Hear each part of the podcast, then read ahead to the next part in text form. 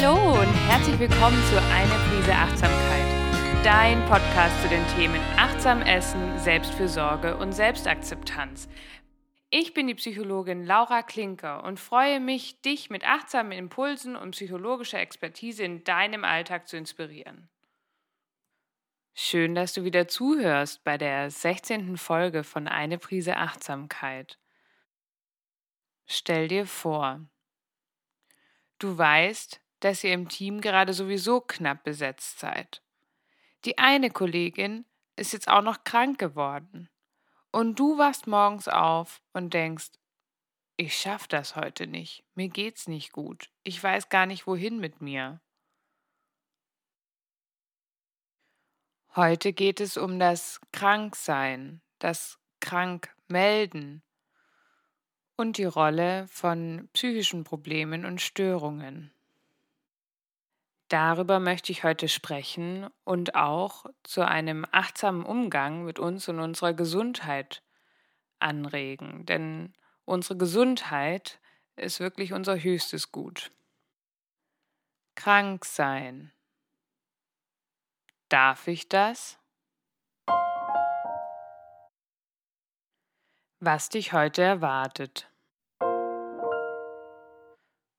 Du erfährst heute, was die häufigste Ursache für Krankmeldungen laut der Technikerkrankenkasse sind.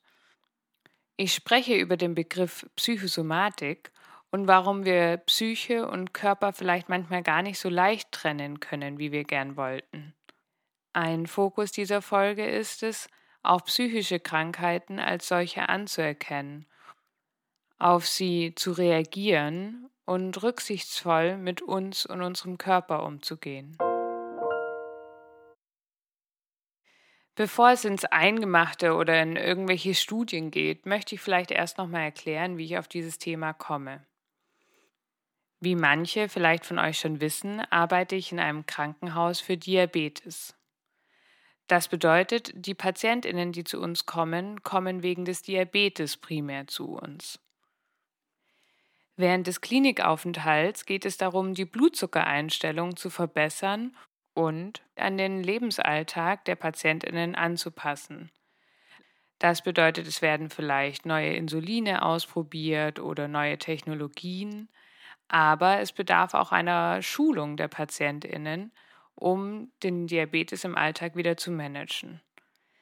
Manche der Patientinnen haben auch psychische Themen und haben die Möglichkeit für ein Einzelgespräch, zum Beispiel wegen Ängsten und Sorgen beim Diabetes oder vielleicht auch eine starke Erschöpfung oder Überforderung mit dem Diabetes.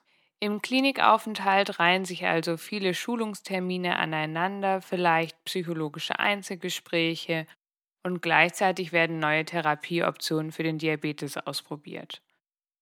Die Patientinnen lernen nicht nur total viel, sondern sie verändern auch viel an ihrer Therapie. Und der Alltag in einer Diabetesklinik ist natürlich überhaupt nicht vergleichbar mit dem, den die Patientinnen zu Hause haben.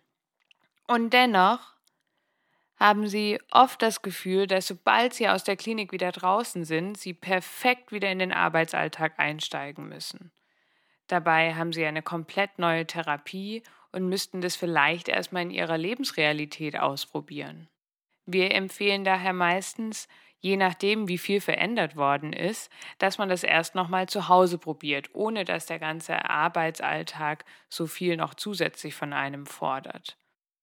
Und was höre ich dann von den Patientinnen? Aber Frau Klinker, ich kann mich doch jetzt nicht direkt danach nochmal krank melden. Ich bin doch gar nicht krank. Genau deswegen möchte ich heute über das Thema Kranksein sprechen. Sich krank melden.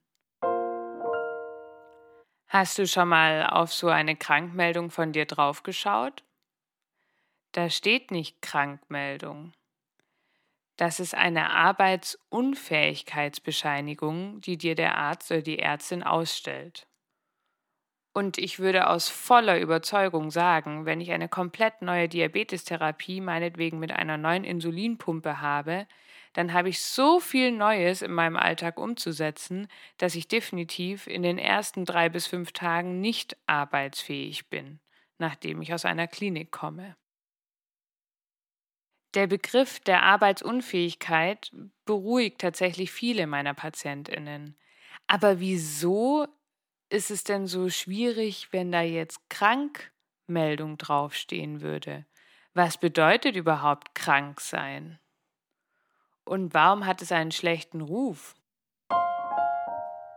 Der Duden sagt zum Thema Kranksein, dass man im körperlichen oder geistigen Wohlbefinden beeinträchtigt, gestört, physisch oder psychisch leidend ist. Und ergänzt das natürlich mit dem Gegenteil, nämlich nicht gesund zu sein. Google beschreibt Krankheit als Zustand verminderter Leistungsfähigkeit, der auf Funktionsstörungen von einem oder mehreren Organen, der Psyche oder des gesamten Organismus eines Lebewesens beruht. Okay, also vermindert leistungsfähig ist ja niemand gerne. Würde sich auch tatsächlich eher gegen meine Qualitäten als Arbeitnehmerin aussprechen. Kennst du diesen Moment morgens, wenn es dir nicht gut geht und du wusstest es aber am Vorabend noch überhaupt nicht und dann überlegst du dir, gehst du jetzt zur Arbeit oder nicht? Und oft entsteht ja auch die Frage, bin ich denn krank genug? Bin ich denn tatsächlich arbeitsunfähig? Also mir fällt es selber super schwer. Meistens mache ich so, dass ich das komplette Morgenprogramm abziehe, also duschen, fertig machen, Frühstück mitnehmen. Und erst wenn ich eigentlich schon halb das Haus verlassen will, dann denke ich mir, also fit fühle ich mich eigentlich nicht. und das ist der Moment, wo ich mich dann manchmal umentscheide.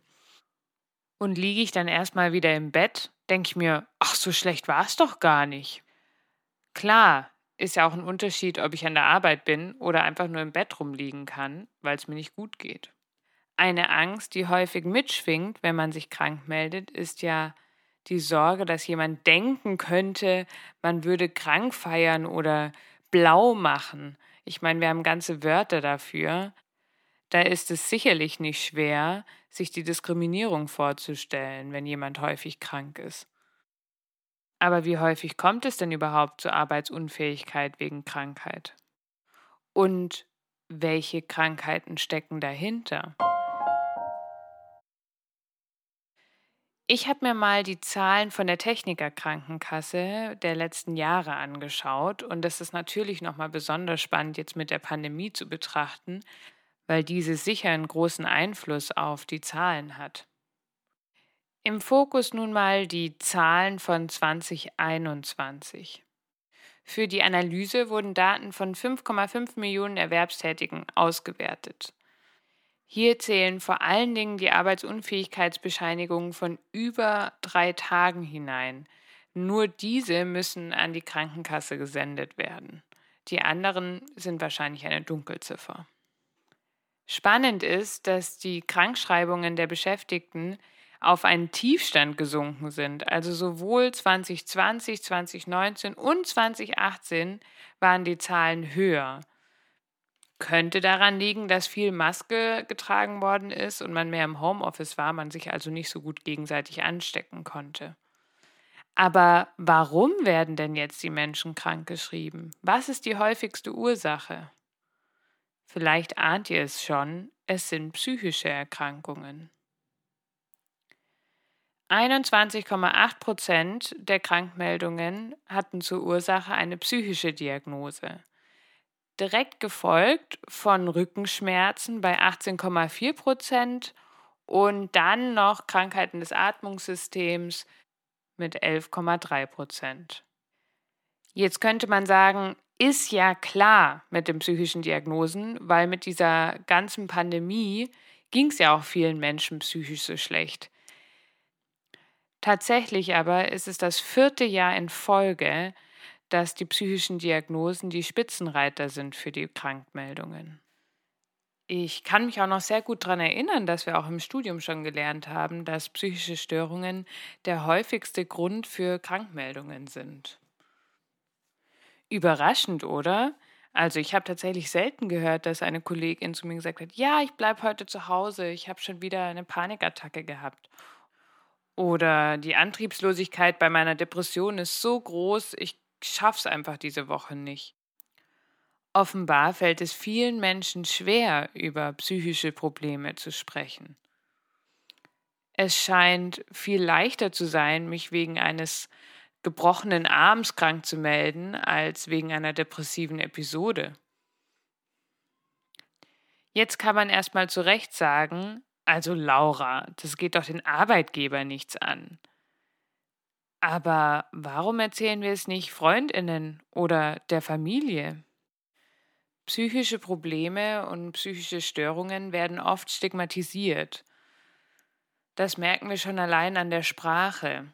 Wenn es Wörter gibt wie oh, jemand ist doch einfach nur verrückt oder hat einen an der Klatsche. Das sind doch sehr abwertende Begriffe für Momente, wenn es einem wirklich gar nicht gut geht.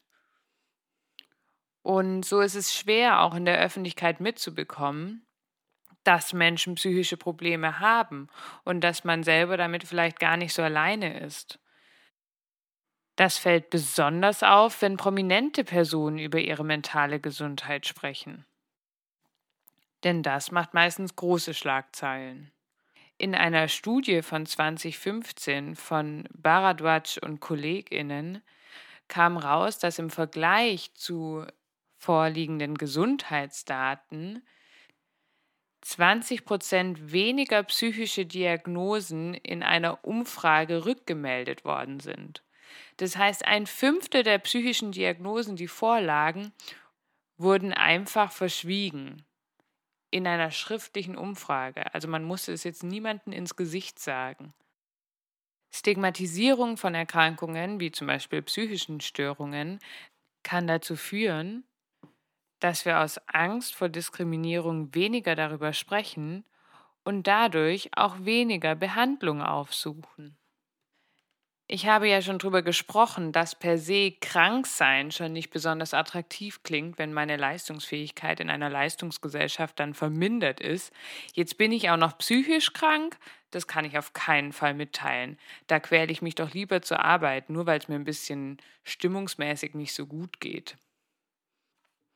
Ihr merkt vielleicht, wie ich das Ganze ein wenig überspitze, aber es kommt doch häufig vor, dass psychische Störungen weniger ernst genommen werden als körperliche Erkrankungen. Wer eine Depression hat, der könne sich doch mal zusammenreißen. Nein, das geht natürlich nicht. Und deswegen möchte ich auch heute darüber sprechen. Psychische Erkrankungen sind genauso behandlungsbedürftig wie körperliche Erkrankungen.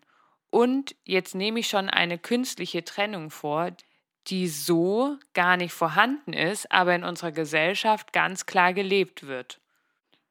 Körper und Psyche oder Körper und Seele. Kann man das denn so scharf trennen? Wenn wir in der Philosophie zurückschauen, ist es natürlich eine Frage, die die Menschheit schon lange bewegt hat. Und bereits Platon hatte da die Ansicht, dass Leib und Seele voneinander getrennt sind. Man muss vielleicht dazu sagen, dass die Seele für Platon aber im Prinzip alles Lebendige war, was den Menschen ausmacht und damit auch so die unsterbliche Seele darstellt.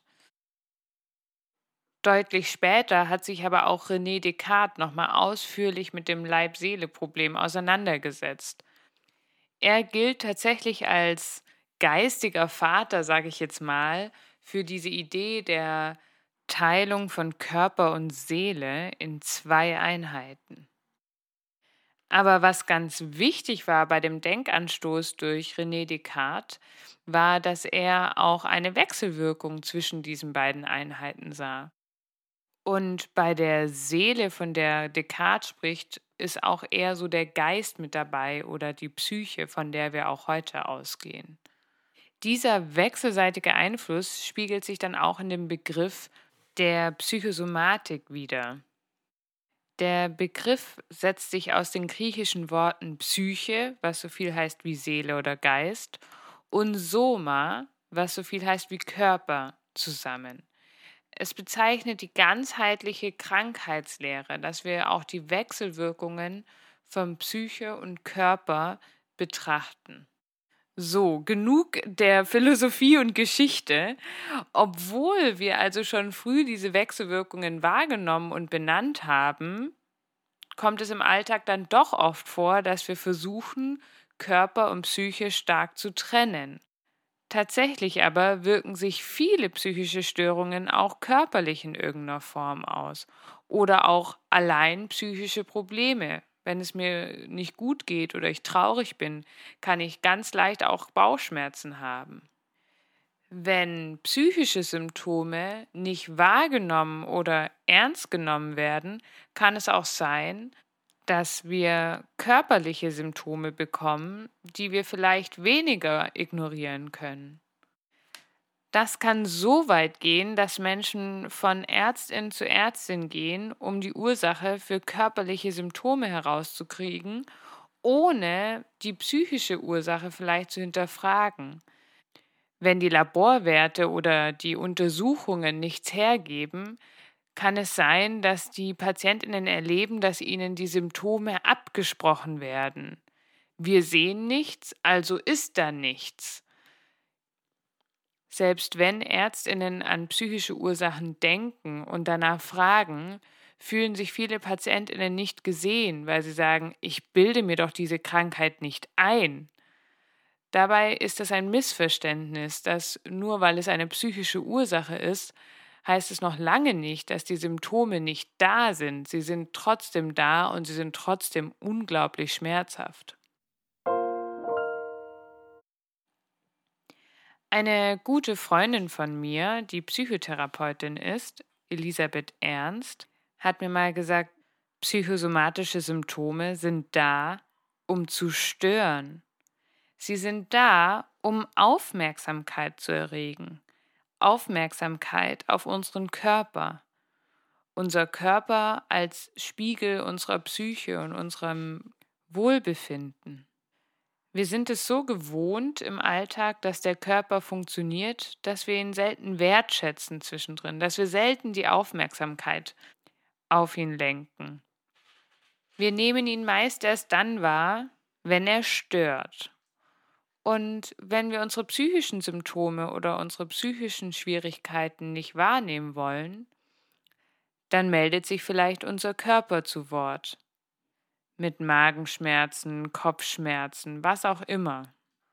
Und unsere Beziehung zu unserem Körper und wie wir mit diesen somatischen, psychosomatischen Symptomen umgehen, spiegelt auch oft unsere Beziehung zu uns selbst wider. Reagieren wir gar nicht auf die psychosomatischen Symptome, kann es gut sein, dass sie lauter und noch störender werden, bis wir auf sie reagieren.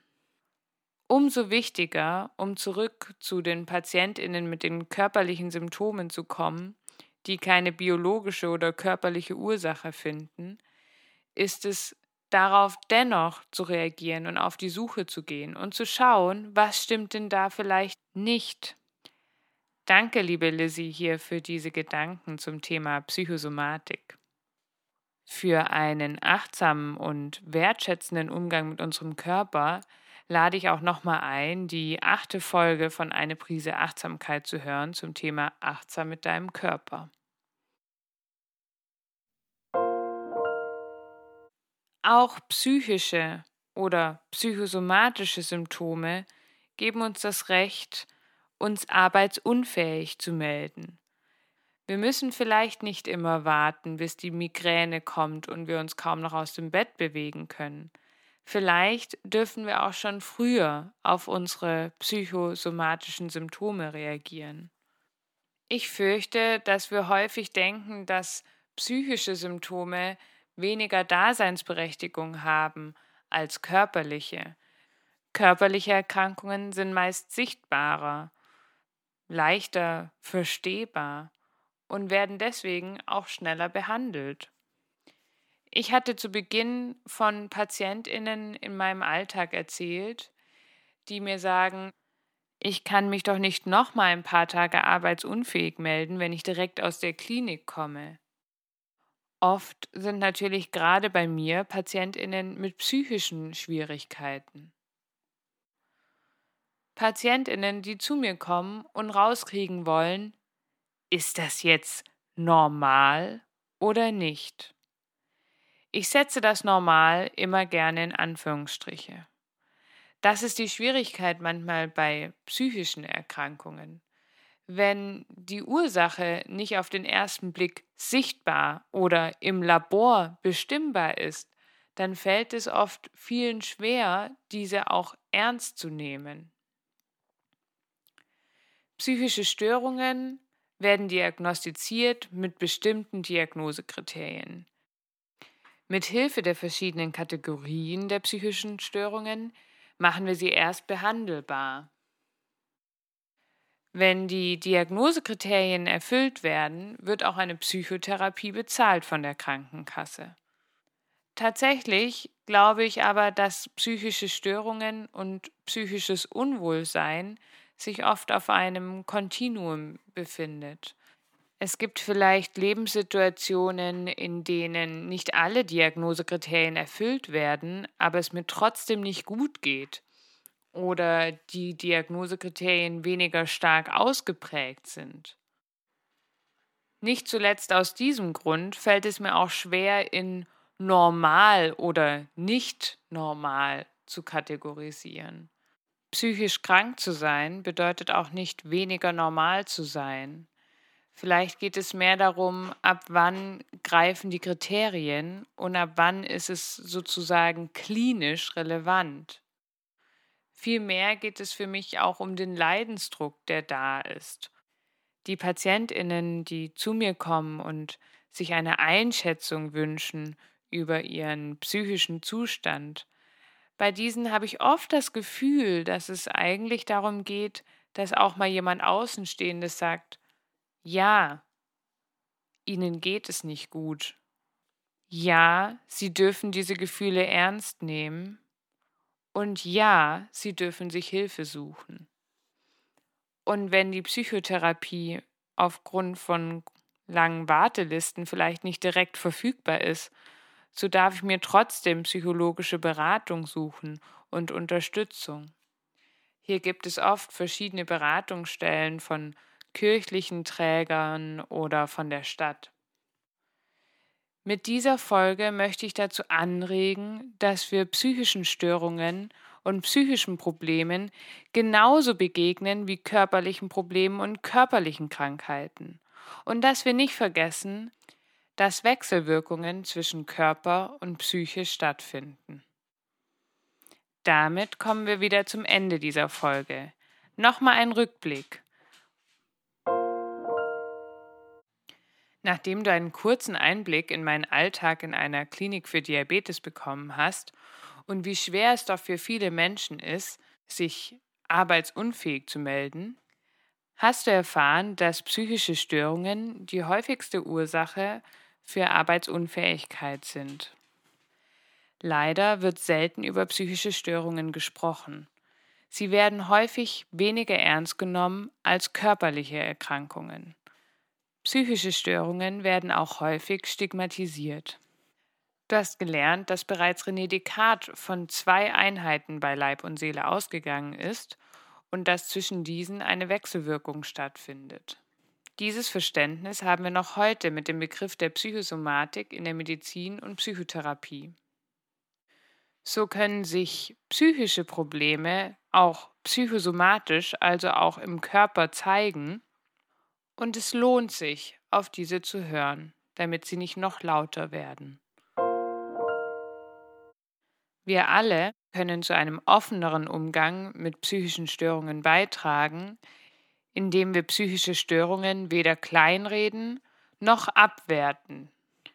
Vielleicht trauen wir uns dann irgendwann genauso selbstverständlich von unserer Depression wie von unserem gebrochenen Arm zu erzählen. Ich hoffe, dass du was aus dieser Folge mitnehmen konntest. Es war mir schon länger ein Anliegen, über den Umgang mit psychischen Störungen in unserer Gesellschaft zu sprechen. Im nächsten Monat gibt es erstmal eine Sommerpause, sodass wir uns erst im Oktober wieder hören. Danke, dass du heute wieder zugehört hast. Ich freue mich auch immer über Sterne oder eine Rückmeldung auf Apple Podcasts, Spotify oder Instagram natürlich unter eine Prise Achtsamkeit. Einen wundervollen Sommer wünsche ich dir. Deine Laura.